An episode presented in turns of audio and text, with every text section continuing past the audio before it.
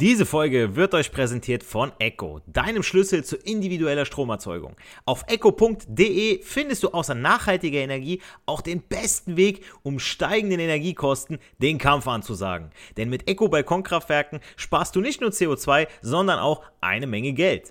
Egal ob am Balkon, im Garten oder auf dem Dach. Die Mini-Solaranlagen von Echo kannst du überall aufstellen.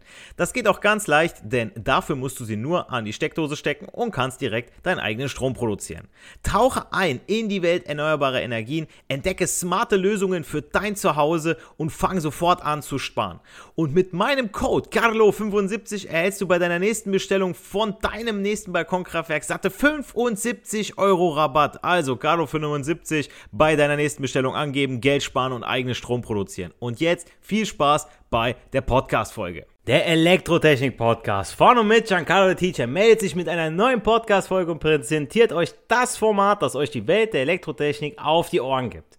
Heute möchte ich auf ein Thema eingehen, auf das mich äh, des Öfteren Azubis, aber auch Berufsfachschüler angesprochen haben, und zwar das Thema Leistung und Wirkungsgrad. Ähm, es sind im Prinzip zwei Themen, aber es sind so Themen, das, äh, das sind so für viele Berufsanfänger schwer greifbar, wenn sie das erste Mal damit konfrontiert werden. Und ich steige aber erstmal wieder langsam ein, sodass wirklich jeder von euch da draußen mitkommt und werde dann so weit in die Tiefe gehen wie nötig, damit ihr alle mal kapiert, wie viel pure Energie tagtäglich in eine Lampe oder auch in einen Motor oder aber in eure Autos reingesteckt werden und wie viel am Ende dabei rauskommt. Wird also interessant, denn ihr tankt zwar 40 Euro Sprit in eure Autos, aber verfahren tut ihr nicht mal die Hälfte. Also ihr fahrt nicht mal für 20 Euro. So, ne? Aber dazu gleich mehr. Ähm, also, als ich das Wort Wirkungsgrad zum ersten Mal gehört habe, habe ich versucht, durch logisches Denken, was so ein 16-jähriger Azubi zu der Zeit so hinbekommen hat, den Begriff auseinanderzunehmen. Also Wirkungsgrad, Wirkung und Grad.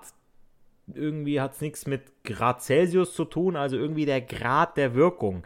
Also wie hoch ist der Grad meiner Wirkung, beziehungsweise der Wirkung von einem Motor zum Beispiel oder einer Glühlampe also irgendwie habe ich hier ein Verhältnis von Nutzen zu Aufwand.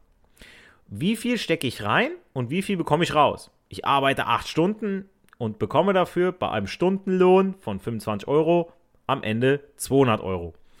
Der Wirkungsgrad gibt also an, welcher Anteil der zugeführten Energie, also in dem Fall meine Arbeitskraft, bei einer Umwandlung in die gewünschte Energieform, also wenn ich jetzt Kellner äh, hin und her laufen, abräumen, Bestellung aufnehmen, das ist die Energieform, ja, die ich meine physische Energie reinstecke und meine, meine geistige Energie umgewandelt wird. Oder anders ausgedrückt, der Wirkungsgrad ist das Verhältnis vom Nutzen zu Aufwand, also zum Beispiel bei technischen Systemen und Prozessen. Ein hoher Wirkungsgrad bedeutet, dass der Energieverlust von so einem Prozess dann niedrig ist. Das klingt jetzt komplizierter als es ist und deshalb erstmal zu den Basics und dann arbeiten wir uns vor. Also, wir wissen ja, dass die elektrische Leistung angibt, wie viel elektrische Energie pro Zeiteinheit ja umgesetzt wird. Sprich die Watt oder Kilowatt pro Stunde. Also das, was unsere Zähler im Keller oder je nachdem, wo wir sie hängen haben, führt das, was wir äh, in Alemannia horrende Preise zahlen dürfen, ähm, zählt oder misst. Und jedes elektrische Gerät hat eine Leistungsangabe. Auf so einer Glühlampe sind zum Beispiel die Bemessungsleistung und die Bemessungsspannung angegeben. Zum Beispiel jetzt sagen wir mal 12 Volt, 10 Watt. Das ist eine typische Kfz-Rückleuchte, also die, die rot leuchtet, wenn ihr bremst. Ja, oder beziehungsweise wenn ihr, wenn ihr äh, nicht, nicht wenn ihr bremst, sondern das ist die, wenn ihr einen Rückwärtsgang reinlegt. Gemäß der Formel, Leistung ist gleich Strom mal Spannung, erhalten wir einen Nennstrom von 0,83 Ampere. Ja, also Leistung ist gleich Strom mal Spannung. Und wenn ich das Ganze umdrehe, ja, Leistung durch die Spannung, erhalte ich dann 10 durch 12 gibt 0,83.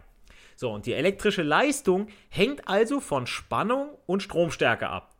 Und jeder elektrische Verbraucher hat natürlich auch einen elektrischen Widerstand. Ja, deswegen sage ich ja immer wieder, Ohmsches Gesetz, das hängt alles miteinander zusammen. Das erzählt man euch nicht einfach nur so, sondern der elektrische Widerstand, der ist, der ist da, der existiert. Ja? Und dieser Widerstand ist im Idealfall eine konstante Größe. Also damit ist gemeint, dass der Widerstand, egal ob warm oder kalt, dünn oder dick, immer konstant ist, also immer gleich bleibt, ist in der Realität leider nicht der Fall. Nehmen wir jetzt unsere Kfz-Rückleuchte, 12 Volt, 10 Watt. Ihr wisst genauso gut wie ich, dass diese Lampe auch an, dass sie die auch äh, an, äh, dass ich die an 12 Volt anschließen sollte, damit sie ihre volle Leistung, in dem Fall die volle Leuchtkraft, erbringen kann, damit man dann sieht, dass ich rückwärts fahre, beziehungsweise auch im Dunkeln sieht, ja, okay, da ist irgendwie was, ja, damit man mich auch erkennt, ja, wenn ich zum Beispiel eben, wie gesagt, irgendwann mal den Rückwärtsgang einlege auf dem Parkplatz, ja, oder vielleicht sogar, ihr steht an der Ampel und oh shit, ne, ich wollte gar nicht da lang, ah, ich setze nochmal kurz zurück. Da muss das natürlich der Hintermann sehen, ja. Entweder hupt er und sagt, du hast hier keinen Platz, oder er fährt selber ein bisschen zurück, ja, wenn er nett ist ist nämlich das nicht der Fall, weil zum Beispiel meine Spannungsquelle, also die Autobatterie, nicht die geforderten 12 Volt liefert, weil zum Beispiel die Batterie leer ist, weil die Lichtmaschine diese während der Fahrt nicht aufgeladen hat oder weil die Batterie sich während Kurzstrecken zu stark entladen hat oder weil ich jetzt im Winter das Ganze kalt starte, die Batterie sowieso entladen ist, ich habe irgendwie Kurzstrecke gemacht, konnte sich irgendwie nicht aufladen kann mein Verbraucher die angegebene Leistung von diesen 10 Watt eben nicht erbringen. Ja, die Lampe würde dann also weniger hell leuchten. Also nochmal kurz, bei 12 Volt leuchtet meine 10 Watt Kfz-Rückleuchte entsprechend hell bei einem Stromfluss von 0,83 Ampere. Liegt jetzt die gleiche Rückleuchte dagegen an, sagen wir mal, der Hälfte der Spannung, sprich 6 Volt, gibt sie ja deutlich weniger Leistung ab, beziehungsweise leuchtet dann weniger hell. Und der Widerstand der Lampe, das ist ja das, worauf ich hinaus will, er rechnet sich mit der Leistungsformel R ist U Quadrat durch P, also 12 Volt zum Quadrat durch 10 Watt ergibt 14,4 Ohm. Und dann wird jetzt eine Spannung bei diesen 14,4 Ohm von nur 6 Volt angelegt. Gibt die Lampe nur noch, Moment, dieselbe Formel nach P umgestellt. P ist gleiche U Quadrat durch R. 6 Volt zum Quadrat durch 14,4 hat die nur noch 2,5 Watt. Also nur noch ein Viertel der Leistung bei halber Spannung. Es fließt hier dann also ein Strom von I ist gleich wieder Leistung durch Spannung, also P durch U, 2,5 Watt durch 6 Volt, 0,416, also nur noch die Hälfte vom Strom. Ja, also Hälfte der Spannung, Hälfte vom Strom, Viertel der Leistung. Nochmal zum Verständnis für euch wird meine anliegende Spannung an meinem Kfz-Abblendlicht halbiert, hat man nur noch ein Viertel der Leistung und der Strom halbiert sich ebenfalls. Also elektrische Verbraucher müssen an der angegebenen Bemessungsspannung anliegen, damit die angegebene Leistung auch erbracht werden kann. So, jetzt wisst ihr wieder, wie Strom, Spannung und Widerstand und Leistung zusammenhängen. Das ist ja das, was ich euch immer wieder am Anfang der Folge sage, so dass ich euch das erkläre. Aber was hat das jetzt mit dem Wirkungsgrad zu tun? Nun, bei der Umsetzung von Energie geht immer ein Teil in nicht oder kaum nutzbare andere Energieformen über. Zum Beispiel bei einer Lampe. Ja, da haben wir jetzt, ihr gebt 100% elektrische Energie rein mit dem Ziel, Licht zu erzeugen. Und hinten kommt dann je nach Leuchtmittel nur 36% Lichtenergie raus. Ja, je nach Leuchtmittel, klar. Der Rest meiner 100% elektrischen Energie wird in Wärmeenergie umgesetzt. Das ist so bei diesen klassischen Glühlampen, äh, weswegen man das auch noch so als Beispiel erklärt. Klar, LEDs werden nicht so heiß, die brauchen nicht so viel Spannung, die leuchten heller, da hat man natürlich einen besseren Wirkungsgrad. Aber Licht ist die nutzbare oder die gewollte Energie, während jetzt in dem Fall von Glühlampe die Wärme, die zwangsläufig durch den elektrischen Stromfluss entsteht, meinen nicht gewollten Verlust darstellt. So, und der Wirkungsgrad, das ist so ein N mit so einer ganz lang gezogenen zweiten Strich, äh, äh, Eta ist das ein Buchstabe, gibt an, also griechischer Buchstabe, dieses Eta gibt an, wie viel Prozent eurer zugeführten Leistung wirklich genutzt bzw. abgegeben wird. Also der Wirkungsgrad von der LED liegt zum Beispiel bei 0,36, entspricht 36 Prozent. Bei einem Elektromotor sieht das nochmal ein bisschen anders aus. Bei so einem elektrischen Motor, wie ihr ihn von Aufzügen, Rolltreppen, Rolltoren, Förderbändern, Lastenkränen, E-Autos kennt, wird auch elektrische Energie zugeführt. Nehmen wir mal an 18 Kilowatt. Und mechanische Leistung, zum Beispiel jetzt 15 Kilowatt, an der Welle abgegeben. Das heißt, ich gebe 18 Kilowatt rein, 15 Kilowatt kommen raus. Hört sich schon mal prima an. Irgendwo gehen aber 3 Kilowatt verloren. Und die hierbei auftretenden Verluste sind dann nämlich Wärme, Reibung, gegebenenfalls noch Kupfer, Wicklungsverluste, Lüfterverluste, wenn das Ganze gekühlt wird auch noch. Aber es geht ja hier um das Verstehen vom Grundprinzip. Und diesen Wirkungsgrad kann man ganz einfach berechnen mit der Formel P ab durch P zu. Also abgegebene Leistung geteilt durch die zugeführte Leistung. Also 15 Kilowatt durch 18 Kilowatt ergibt 0,83 dann haben wir einen Wirkungsgrad von 83,3 Prozent. Ja, also ich teile meine abgegebene Leistung durch die zugeführte, um zu erfahren, was ich wirklich von dem rausbekomme, was ich reingesteckt habe. So, jetzt denkt sich der ein oder andere vielleicht, dass man in der Industrie oder im Handwerk ja nicht nur ein Motor oder ein Getriebe, sondern vielleicht mehrere Geräte, zum Beispiel Motoren und oder Getriebe, hintereinander schaltet. Und dann, meine lieben Freunde der Elektrotechnik, multiplizieren sich die einzelnen Wirkungsgrade zu einem Gesamtwirkungsgrad. Also das Ganze wird nicht besser, sondern eher schlechter. Ja? Nehmen wir das Beispiel Kran. Jeder kennt irgendwo in der Stadt, hat da schon einen gesehen, wo hohe Gebäude gebaut werden. Mein Motor von eben mit einem Wirkungsgrad von 0,83 ist an einen Stirnradantrieb, also ne, was ihr oben seht, dieses Teil, was oben am Kran hin und her fährt, das hat einen Wirkungsgrad von 0,91 angebaut. Der ist wiederum an eine Seilwinde, weil das Ganze wird ja hoch und runter gelassen, ja, wenn ihr jetzt irgendwie was Schweres von A nach B mit dem Kran transportiert, mit einem Wirkungsgrad von 0,72 verbunden. Jetzt habe ich also den Motor, Stirnradantrieb und die Seilwinde. Drei Wirkungsgrade und die multipliziere ich jetzt miteinander. Ja, das hat, dann hat die ganze Mechanik nämlich einen Wirkungsgrad von 0,83 mal 0,91 mal 0,72 ergibt 0,54, also nur noch 54 Prozent. Obwohl ich ja zu Beginn 18 Kilowatt an elektrischer Leistung reinstecke. Da seht ihr mal, was da alles an Verlusten entsteht, die wir trotzdem auffangen müssen. Ja, das bezahlen wir mit. Und ich kann euch jetzt sagen, dass der Wirkungsgrad elektrischer Energie trotzdem immer noch deutlich höher ist als der bei thermodynamischen Prozessen wie etwa Verbrennungen, Verbrennermotoren. Jetzt die Info, die jeder von euch haben will, beziehungsweise die Frage, die sich dabei stellt, wie viel tanke ich an Sprit, um beispielsweise 100 Kilometer weit zu kommen?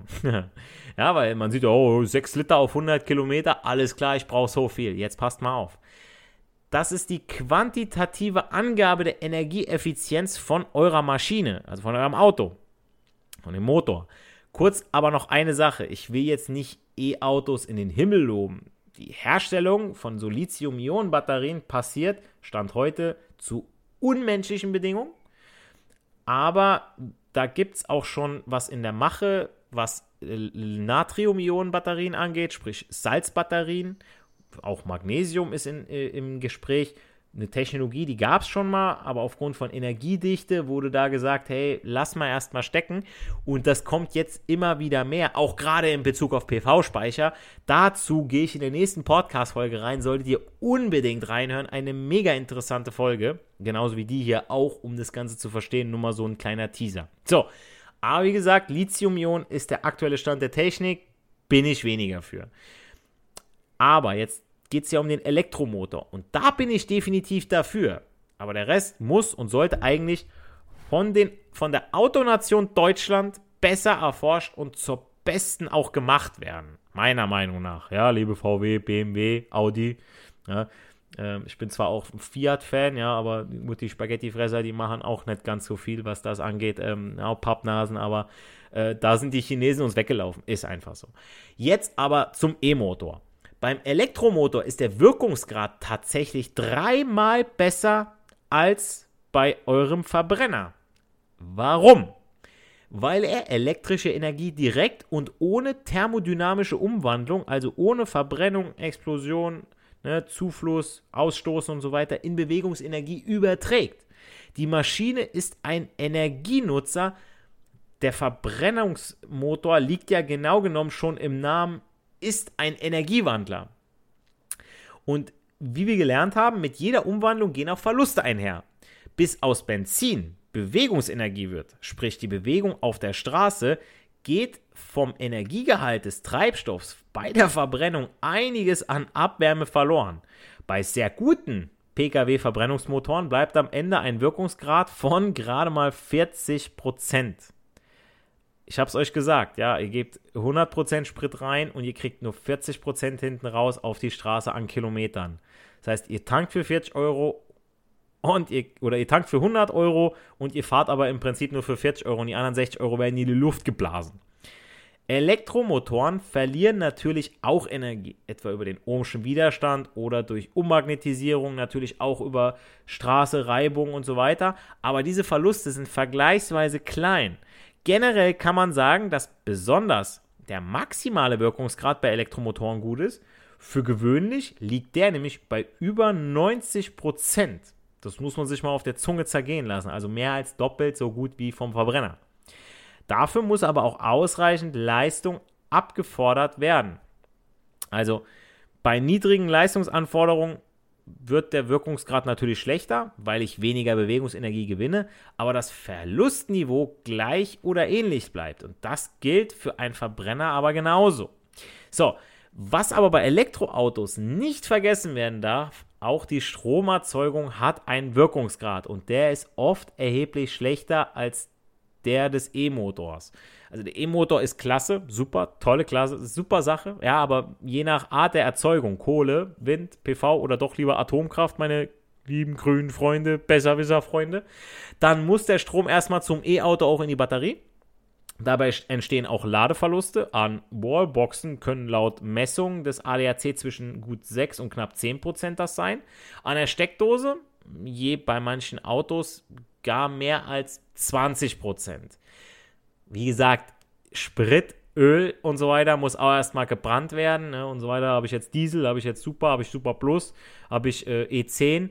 Das ist natürlich auch nochmal so eine Sache. Das darf auch nicht außer Acht gelassen werden und deswegen, wenn man das Ganze gegeneinander aufwiegt, gewinnt meiner Meinung nach schon E-Auto. Aber so wie das aktuell ist mit Kohlestrom, ähm, pff, ja, Habeck, äh, ich meine, bei den Grünen sitzt sowieso keiner, der Ahnung hat, aber ähm, sei es Habeck, sei es äh, diese Feministin, sei es die Fette, die uns sagen will, wie wir essen sollen, oder ähm, sei es irgendwie so eine hässliche, die, die meint, äh, wir müssen äh, uns äh, für Diskriminierung 50.000 Euro abknüpfen. Aber jetzt der Fairness und Korrektheit halber unsere Formel von eben, in der sich die Wirkungsgrade miteinander multiplizieren. Also von dem E-Auto jetzt, ja. 0,9 äh, mal 0,8, das wären so 0,72, ja, weil ja 20% abgezogen von meinen 100% sind ja 80%, ja. Daher diese 0,8. Ne? Und dann haben wir 72%, immer noch besser als der Verbrenner, wenn ich jetzt mein E-Auto an der Steckdose lade. Jetzt aber die Verluste vom Verbrenner. Ein Liter Benzin enthält 8,5 Kilowattstunden Energie. Bei einem Liter Diesel sind es 9,8 Kilowattstunden. Aber wir bleiben für den Moment mal beim Benziner. So ein durchschnittlicher Verbrauch liegt dabei 8 Litern pro 100 Kilometer. Das entspricht 68 Kilowattstunden Energie für diese Strecke. Ein durchschnittlicher E-Auto-Verbrauch liegt bei etwa 20 Kilowattstunden pro 100 Kilometer, also weniger als ein Drittel. Das wiederum entspricht dem Energiegehalt von rund 2,4 Litern Benzin. Also da brauche ich nur 2,4 Liter auf 100 Kilometer. Hm. Oder anders ausgedrückt, der Benziner verbraucht auf der gleichen Strecke 3,4 mal so viel Energie wie ein Elektroauto. Warum? Na, weil der Wirkungsgrad eben so viel geringer ausfällt als beim Elektromotor und ich die Abwärme nicht in kinetische Energie, sprich Bewegungsenergie, umwandle. Der Vollständigkeit halber, also beim Diesel ist es nicht das 3,4, sondern in Anführungsstrichen nur das Dreifache. Ja, aber trotzdem also nicht so viel besser. Natürlich will ich hier jetzt nicht schönreden, das sind Fakten, könnt ihr gerne auf meiner Podcast-Folgenbeschreibung nachlesen, aber solange die Energiepreise und deren Gewinnung so ablaufen wie aktuell, plus aufgedrückte und aufgezwungene Gesetze von Leuten, die absolut keine Ahnung haben vom Leben, bin ich da noch vorsichtig skeptisch. Nicht dagegen, aber wie gesagt, sollte sich jeder sein eigenes Bild machen. Und das war es auch schon für die heutige Podcast-Folge Leistung und Wirkungsgrad und dem nackten Vergleich von E-Motoren zu Verbrennern. Sollt ihr noch weitere Fragen und Anmerkungen zu den Inhalten haben, schreibt mir über das Kontaktformular meiner Website www.elektrotechnikpodcast.de Auch wenn ihr Folgen- oder Videowünsche habt, könnt ihr mir gerne schreiben. Ich antworte innerhalb der nächsten sieben Tage und widme vielleicht schon bald dir das nächste Video oder die nächste Podcast-Folge. Bleibt nur noch zu sagen, nicht für die Schule, sondern für das Leben lernen wir. Wir hören uns in der nächsten Podcast-Folge. Macht's gut, bleibt gesund. Euer Giancarlo, the Teacher. Diese Folge wird euch präsentiert von Echo, deinem Schlüssel zu individueller Stromerzeugung. Auf echo.de findest du außer nachhaltiger Energie auch den besten Weg, um steigenden Energiekosten den Kampf anzusagen. Denn mit Echo Balkonkraftwerken sparst du nicht nur CO2, sondern auch eine Menge Geld. Egal ob am Balkon, im Garten oder auf dem Dach. Die Mini-Solaranlagen von Echo kannst du überall aufstellen. Das geht auch ganz leicht, denn dafür musst du sie nur an die Steckdose stecken und kannst direkt deinen eigenen Strom produzieren. Tauche ein in die Welt erneuerbarer Energien, entdecke smarte Lösungen für dein Zuhause und fang sofort an zu sparen. Und mit meinem Code CARLO75 erhältst du bei deiner nächsten Bestellung von deinem nächsten Balkonkraftwerk satte 75 Euro Rabatt. Also CARLO75 bei deiner nächsten Bestellung angeben, Geld sparen und eigenen Strom produzieren. Und jetzt viel Spaß bei der Podcast-Folge.